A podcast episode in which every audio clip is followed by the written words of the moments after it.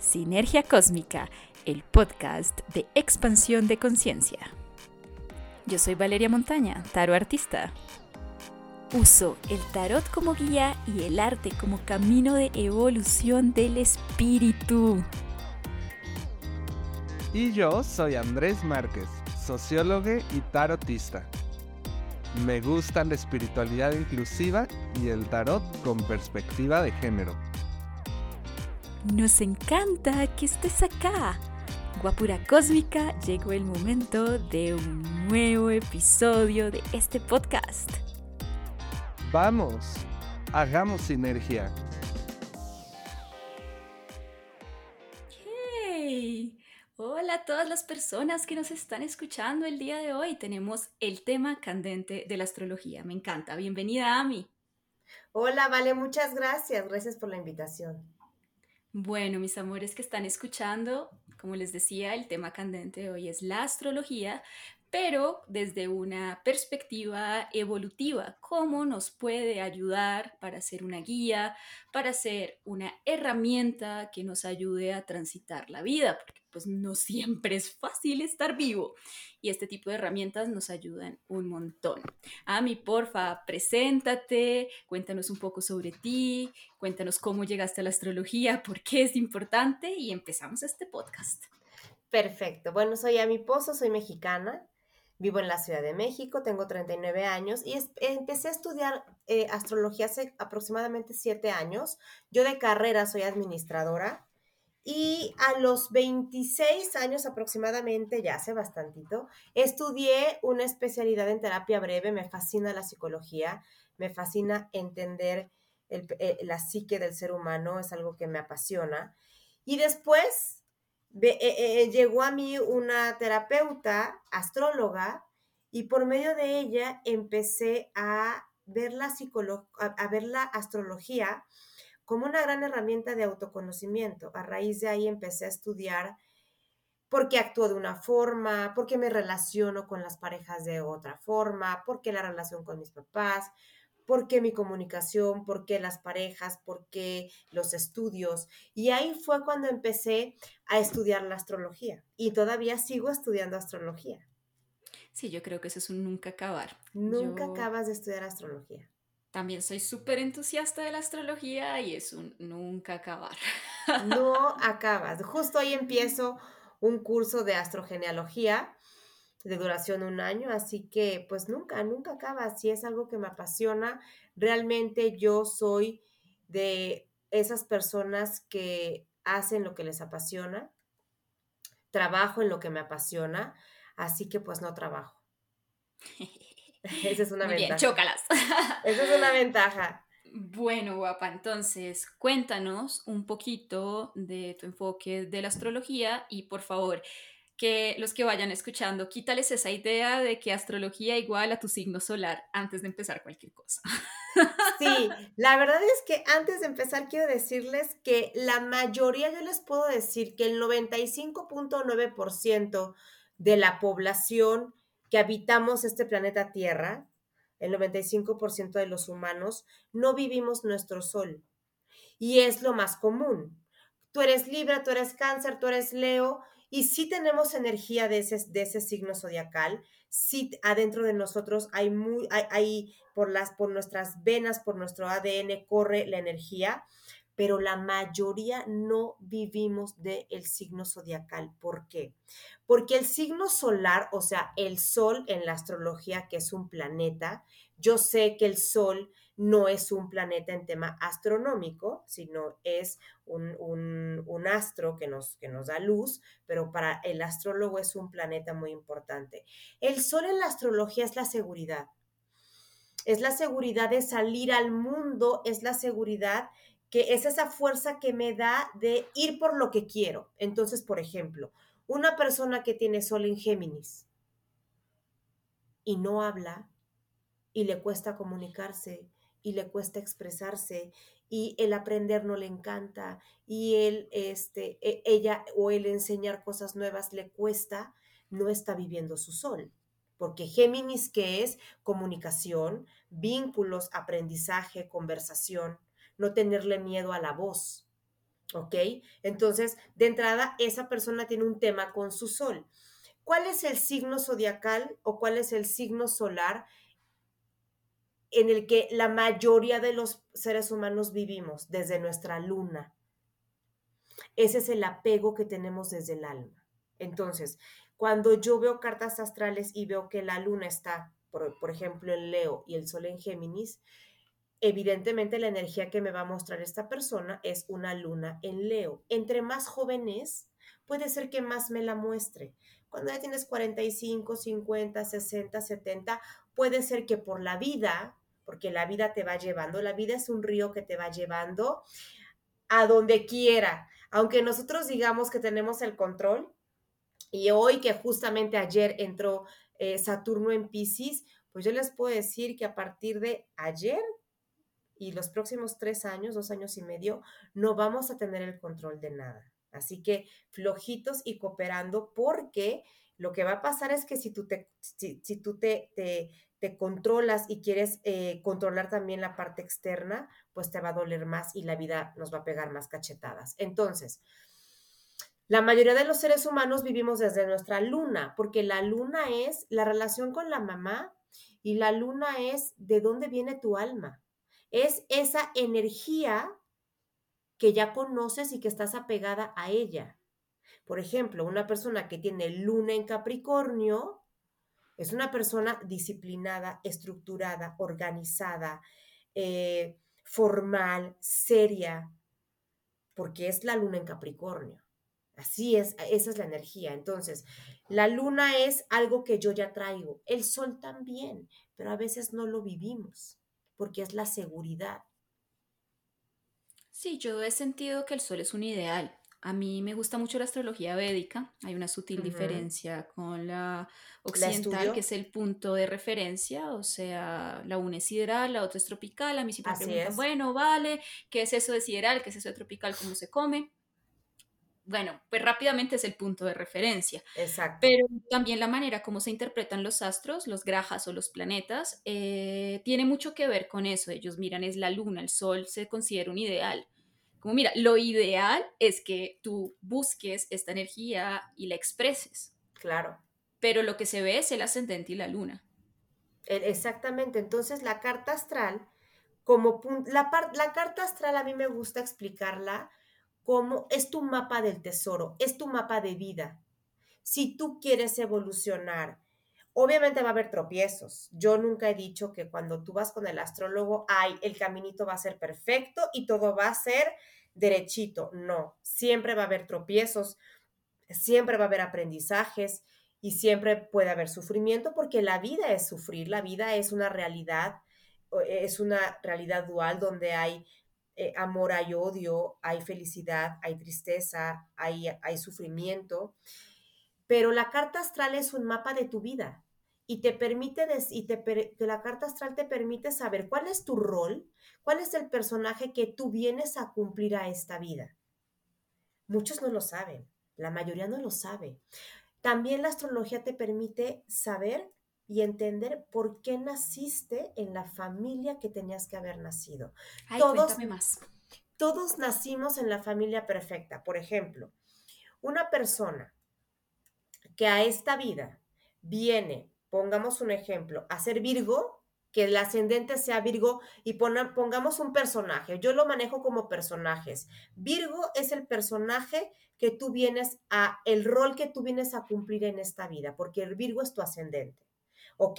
¿Qué vienes a trabajar tú? ¿Cuál es el personaje que vienes a interpretar en esta vida? La paciencia, el análisis, el detalle, el ser conservador, y el estar trabajando en espacios pequeños. ¿Por qué? Porque Virgo necesita espacios pequeños para poder ser detallista y para poder analizar, ¿ok? Ese es el rol que tú vienes a cumplir si eres ascendente Virgo. ¿En qué familia crees que naciste? En una familia expansiva, en una familia sagitariana, o sea, donde la energía de no límites, todo se vale, los excesos, los espacios grandes. ¿Para qué? para que tú vengas a, no, este rol no me corresponde a mí, yo tengo que achicarme. Obviamente, esto se escucha muy fácil y se explica también muy fácil, pero ya en la vida, pues ya te cuesta. ¿Ok? Y he tenido muchos pacientes, he tenido alumnos que tienen este, este ascendente Virgo, por poner un ejemplo, porque son los 12 signos, o sea, hay que ver los 12 y me dicen, híjole, es que eso a mí es lo que más me cuesta. Yo, a mí no me gusta que me pongan límites. Quiero hacer un negocio, pero quiero hacer otro negocio, pero ahora quiero poner un restaurante, pero ahora quiero poner una escuela, pero ahora quiero unirme y vender ropa. O sea, yo necesito muchas entradas de dinero y, me, y quiero una casa grande. Y de repente a mí tengo 42 años y ahora vivo en un departamentito muy chiquito porque y nada más me quedé con un negocio porque los demás quebraron. Porque la vida te está diciendo, tú eres Virgo, tú vienes a especializarte en algo. Pero ¿qué pasa? Nuestro nido emocional, nuestras raíces, que es la casa 4, es la energía sagitariana. No hay límites. Quiero mucho de todo. Quiero expansión. Entonces, por eso nacimos en la familia perfecta. Sí, me gusta, me gusta lo que estás poniendo sobre la mesa de las casas astrológicas, porque cada persona es un mix de signos. Técnicamente todos somos muchos signos. Y uno de los errores más levianos que se cometen con la astrología es creer que tú eres un solo signo, ¿no? Y no ver esa riqueza, esa filigrana que se puede llegar a ver con las casas y con los demás signos y los planetas. Cuéntanos un poco sobre eso. las casas, fíjate, las casas son, son 12 casas y cada casa es un escenario de tu vida. La pregunta que me hacen cuando están viendo su carta natal en la sesión conmigo, oye, Ami, es que en la casa 7 no tengo planetas. ¿Quiere decir que no me voy a casar? No, no, no, no quiere decir eso. El que no tengas planetas no quiere decir, evidentemente la casa está vacía, no hay planetas, pero hay que ver en dónde están los planetas. Los planetas están, no en esa casa, pero sí están. Entonces, casa 7, que es la más famosa, que es la casa del matrimonio o de las asociaciones, porque el matrimonio es una asociación. Entonces, el que no tengas planetas ahí no es malo, no quiere decir que no te vayas a casar, te puedes casar. Nada más que para ver la energía que se mueve en ese momento del matrimonio, cuál es, hay que ver en qué casas están los planetas y qué aspectos tienen. Porque tú bien ver el regente de la casa el está. Exactamente, cuál es el regente de la cúspide, en qué casa está, en qué elemento está, en qué signo está y qué aspectos tiene. O sea, es muchísima información. Cuando sí, es como tejer una tela de araña, como que coges de aquí, de aquí, de aquí, vas haciendo la filigrana. Exactamente, o sea, leer una carta astral realmente es todo un arte porque pues tienes que tener una base de estudio, una base de conocimiento y como tú bien dices, es tejer una telaraña y no soltar el hilito de inicio. Cuando yo les hablo del ascendente, regresando al tema del ascendente, y les explico la casa 4, la casa 8 y la casa 12, que son casas de agua y son un poco complejas de estudiar porque son casas de agua. Y en las casas de agua, ¿qué pasa? No tenemos mente. Es, fluye, siéntelo. La casa de agua es una casa complicada, pero cuando le explico a la persona o al paciente, tu rol es Virgo y tienes que integrar a, tu casa 4, tiene que morir tu casa 8 e inconscientemente buscas tu casa 12, se, te lo juro, ¿vale? Que me dicen, es que esto es mágico. Es que exactamente eso que me pides que muera en mí, traigo un apego impresionante. Por ejemplo, si tiene a Sagitario en la casa 4, el ejemplo de Virgo, en la casa 8 tiene a Aries. Entonces, ¿dónde, eh, ¿a qué está pegada la persona? A ser inconstante, a la rabia, al enojo, a la guerra, al conflicto, hacer, hacer, hacer, hacer, hacer, necesito hacer cosas, hacer cosas, porque Aries es cardinal y Aries es fuego. Entonces me dice la persona, claro, a mí es que yo en el tráfico me pongo como loco y no sé por qué, porque en tu casa 8, que es la casa de la muerte, que es la casa de las transformaciones y que tiene que ver con tus vidas pasadas, tienes la energía de Aries, eres muy marcial. Ahora, la pregunta del millón vale, bueno, ¿y qué hago? Ya sé que tengo en mi casa cuatro, ya sé que tengo en mi casa ocho y ya sé que inconscientemente busco a Leo que está en mi casa 12. O sea, inconscientemente que busco ser visto, el aplauso, ser diferente a los demás y el reconocimiento. Ok, ya lo sé, ¿qué hago? Pues muy sencillo. Hazlo consciente y cada vez que estés en el tráfico y te llegue esa sensación de rabia, cambia el chip. No te enojes. O sea, siente dónde está el enojo, e, en qué parte de tu cuerpo se refleja el enojo y cámbialo, porque no es de ti, es un apego que tú traes. Ahora, cuando inconscientemente llegues a una fiesta, cuando conscientemente llegues a una fiesta y tú quieras ser el centro de atención, de que todos volteen a ver a mí porque ya llegó y buscas el aplauso, no lo esperes, cámbialo.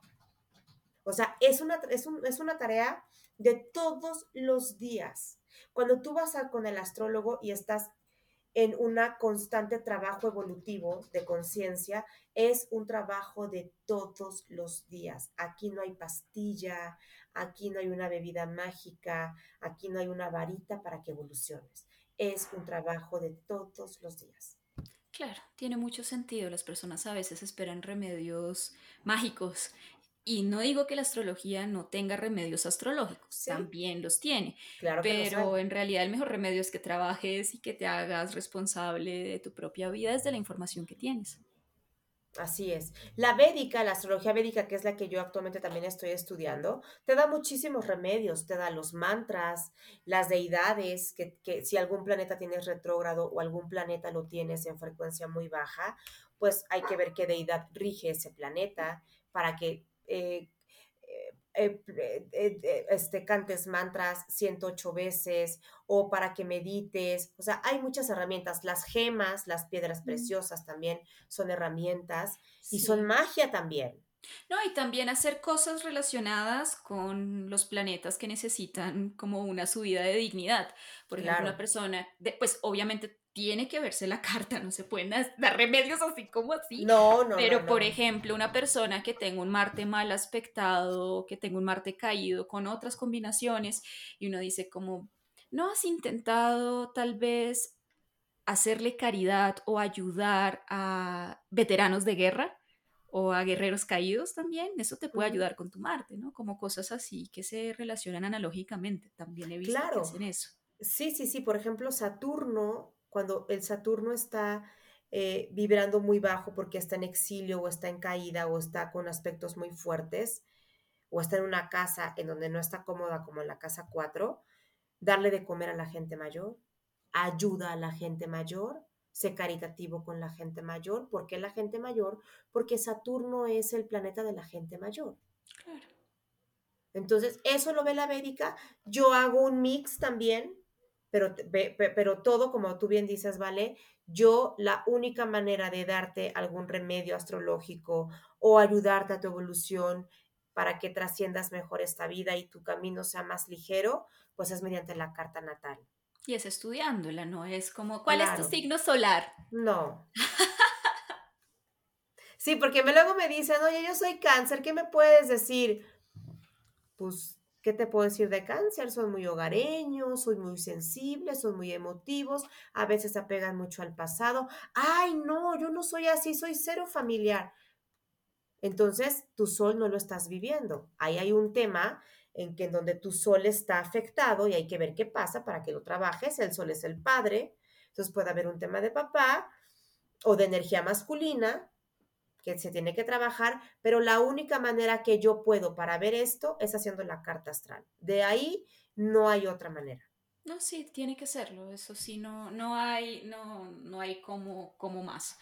De hecho, a mí me parece que mm, la astrología se complementa muy bien con otras terapias complementarias, porque precisamente por pedirte fecha de nacimiento, hora de nacimiento te da una información muy precisa de fases y épocas de tránsitos y comprendiendo la vida como tránsitos, se puede llegar a generar estrategias muy buenas para la energía de cada uno de los tránsitos que esté pasando la persona con respecto a los tránsitos macro del planeta, como por ejemplo el que nombraste al principio, que es Saturno en tropical entra a Pisces. Entró a Pisces ayer el 7 de marzo este, y pues es un, es un cambio colectivo que nos va a pegar absolutamente a todos los seres humanos, pero ojo, hay que ver en dónde te afecta en tu vida. Yo tengo ascendente Pisces. Ok. Ay, Dios mío. Ahí, ahí, ahí va a haber un, ok, en el ascendente, que es tu personalidad, que es tu cuerpo, que es la cara que tú das a los demás. O sea, eh, hay que ver, es bien importante saber en dónde nos pega. Cuando tú vas, cuando tú oyes un astrólogo en redes sociales o en un podcast, estamos hablando los astrólogos, los profesionales, estamos hablando de manera general. Saturno en Pisces, ¿qué es? En pocas palabras, fluye con el río de la vida. Ten una verdadera espiritualidad. En estos tres años es cuando todos tenemos que encontrarnos a nosotros mismos. Es época de meditar, es época de hacer temazcales. Yo les recomiendo que tengan uno o dos retiros al año, retiros espirituales, retiro del silencio. Es casa 12, Pisces es la casa 12. Entonces, es momento que todos vayamos hacia, hacia, pero desde la, desde la manera, desde el alma no solamente por, ay, voy con mis amigas a un retiro espiritual. No, no, no, no, no. O sea, es, es eh, del llamado de adentro. Pero ¿qué puede pasar? Ah, eh, eh, en, esta, en estos tres años, ¿qué va a aumentar más? ¿Qué puede aumentar más? Los suicidios, mm. las adicciones, el consumo de alcohol, el consumo de drogas. ¿Por qué? Porque eso es Pisces de manera negativa. Entonces, la realidad me es tan fuerte, la vida me, me pega tanto que necesito algo para escaparme de mi realidad. Y esa evasión, pues pueden ser desgraciadamente las drogas, alguna adicción, el alcohol. Entonces, por eso es momento que a partir de, de, ya, que por dentro los seres humanos estemos fuertes, estemos fortalecidos para lo que venga y que soltemos el control, que es lo que nos cuesta. Entonces, sí, hay que ver, eh, a grandes rasgos, esto es Saturno en Pisces, pero no es lo mismo en casa 7 que en casa 5, que en casa 10, no es lo mismo. Hay que ver en cada casa qué significa Saturno en Pisces.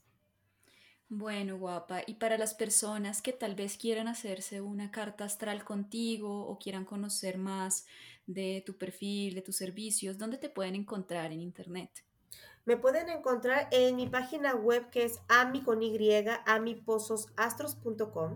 Ahí pueden agendar su cita, su pago es seguro para que estén tranquilos, es por medio de una plataforma que es PayPal. O también me pueden escribir por redes sociales, tanto Facebook como Instagram, arroba Ami con Y, Ami Pozos-Astros. Genial, me encanta. Bueno, entonces, para hacer un pequeño paneo de lo que vimos en este podcast, mis amores, el sol no es lo único de lo que se habla en astrología, es muy importante porque es un ideal o una esencia que viene bien que tengas en tu vida, te vas a manifestar más que todo desde la luna y tu ascendente tiene mucho que ver con tu cuerpo, tu personalidad y lo que vives. Es así, ¿verdad? Así, 100%. Y hay 10 planetas. El Sol es uno. Faltan nueve. Y algunos puntos matemáticos. ¿Qué te parece? Tenemos unos 10 minuticos. Yo ya iba como acercando esto a un final, pero tenemos 10 minuticos. ¿Qué te parece? Si así como una pincelada para que se antojen tal vez de una carta astral o de conocer un poco más de este tema tan fascinante que es la astrología, nos das un paneo sobre los planetas o sobre las casas o sobre lo que tú quieras. Micrófono abierto, guapo. Un paneo así, una pincelada y nos despedimos. Ok, vamos con las casas. Son 12 casas. Hagan de cuenta que la carta astral es como una pizza. 12, 12 pedazos de pizza. La primera casa es la casa de Aries. La rige Marte, el planeta de la guerra. Es una casa de fuego. ¿Y qué es la casa 1? La casa del yo, la casa de mi cuerpo, la casa de mi personalidad, la máscara que yo doy hacia el mundo entero. La casa 2 es la casa de Tauro, Tauro es un signo fijo, y la casa 2 es una casa de tierra es, y tiene que ver con mis valores, mis posesiones, mi valía. Mi valía como ser humano. ¿Cuáles son los recursos que yo tengo? ¿Con, qué, poseo? ¿ok? Y ahí tiene que ver mucho la autoestima. La casa 3 es la casa de Géminis, es una casa, es un signo mutable, es un signo de aire, lo rige Mercurio y tiene que ver con la comunicación, con mis hermanos, con mis vecinos, con mis primos, digamos que con mis parientes más cercanos, y es la casa de los transportes y es la casa de los viajes cortos. La casa 4 es la casa de la luna, es una casa cardinal, es un signo de agua, y es la casa de mi familia, de mi hogar, de mis raíces, de mis ancestros. La casa 5 es la casa de Leo, la rige el sol, es una casa de fuego, es un signo fijo, y es la casa de los hijos, es la casa de los romances, de la diversión. Haz de cuenta que es como la casa de Las Vegas, de la diversión, donde la paso bien, de los juegos de azar, es esa casa. La casa 6 es la casa de Virgo, Virgo es un signo mutable, es tierra, y es la casa del trabajo, del trabajo que no nos gusta, el trabajo tedioso, el trabajo que dices, ay, tengo que hacer esto y no me gusta. Es la casa del cuerpo, del cuerpo como, como, como salud, qué tan sano es tu cuerpo, y es la casa de los colaboradores, toda la gente que colabora contigo. La casa 7, que es la más famosa, es la casa de Libra, es la casa de Venus, el, planeta es Venus, es una casa, es un signo cardinal, es aire, y es la casa de las asociaciones, de los socios matrimoniales o socios comerciales, la casa también de los juicios. La casa 8, la más temida, es la casa de Escorpión, los planetas que rigen a Escorpión son Plutón y Marte, es la casa del sexo, es la casa de las crisis, es la casa de los finales, es la casa de los duelos, es la casa de la muerte. La casa 9 es la casa de Sagitario, el regente de Sagitario es Júpiter, es una casa muy bonita, es una casa expansiva, es una casa de fortuna, es una casa de extranjero, de culturas, de filosofías de vida, de creencias, de fe. La casa 10 es la casa del Padre, es la casa de Capricornio, su regente Saturno, es la casa del éxito profesional de mi imagen pública. Ese es el trabajo que nos gusta, donde estamos en el aparador y todo mundo nos ve. Eh, la casa 11 es la casa de Acuario, sus regentes Urano y Saturno, es la casa de los grupos, es la casa de los grupos a los que pertenezco para un fin común. ¿Ok? Hoy, por ejemplo, que es 8 de marzo, bueno, el Día Internacional de la Mujer, este, es un colectivo que se une y hacen marchas y hacen eventos. Esa es la casa 11, la casa de Acuario, también tiene que ver con tema revolucionario. Y la casa 12, Pisces, lo rige Júpiter y Neptuno, y es la casa de lo oculto, aquello que no se ve, los lugares de encierro, cárceles, hospitales, monasterios, eh, este, retiros espirituales, temazcales, lugares en donde estás recluido. ¿Por qué? Porque es la casa en donde no hay ego. Y también es la casa de la conexión con el alma. Esas son las 12 casas. Bueno, mis amores, tienen ahí bastante tema. Yo sé que esto, aprendérselas así, eh, eh, eso requiere estudio y requiere mucho uso, porque uno cree que eso es memorizar y no, realmente es la práctica la que le deja a uno esta capacidad que vimos que tiene a mí de ir nombrando todo el respecto a cada casa. Espero que todos los interesados en astrología puedan seguirla. También, si quieres hacerte una carta astral, también se la puedes solicitar. Y nada, Estudien astrología como herramienta para la evolución y también como una suerte de mapa en el que podemos revisar qué cosas están en nuestras vidas, dónde trabajar, dónde tal vez relajarnos un poquito, porque no todo es trabajo, a veces están bien aspectadas las cosas y uno dice, bueno, tal vez aquí como que no necesito meterme tanto. Claro.